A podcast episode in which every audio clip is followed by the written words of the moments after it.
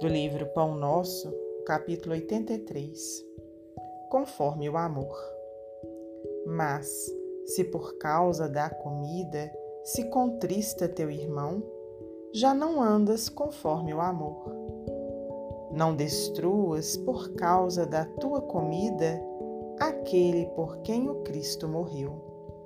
Paulo, Romanos 14, 15.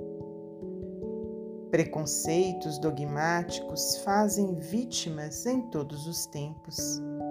E os herdeiros do cristianismo não faltaram nesse concerto de incompreensão.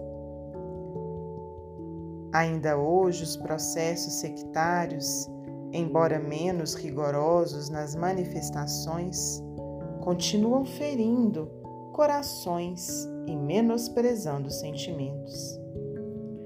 Noutra época, os discípulos procedentes do judaísmo provocavam violentos atritos em face das tradições referentes à comida impura.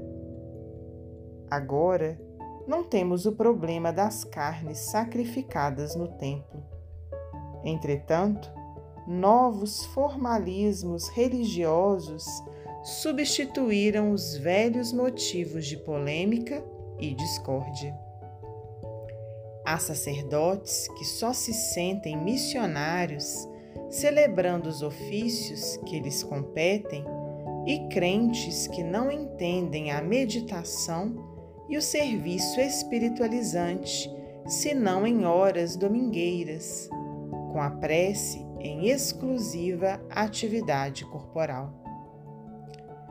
O discípulo que já conseguiu sobrepor-se a semelhantes barreiras deve cooperar em silêncio para estender os benefícios de sua vitória. Constituiria absurdo transpor o obstáculo e continuar deliberadamente nas demonstrações puramente convencionalistas. Mas seria também ausência de caridade atirar impropérios aos pobres irmãos que ainda se encontram em angustiosos conflitos mentais por encontrarem a si mesmo dentro da ideia augusta de Deus. Quando reparares algum amigo prisioneiro dessas ilusões, recorda que o Mestre foi igualmente à cruz por causa dele.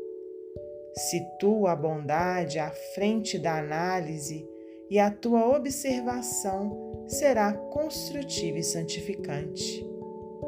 Toda vez que houver compreensão no cântaro de tua alma, encontrarás infinitos recursos para auxiliar, amar e servir.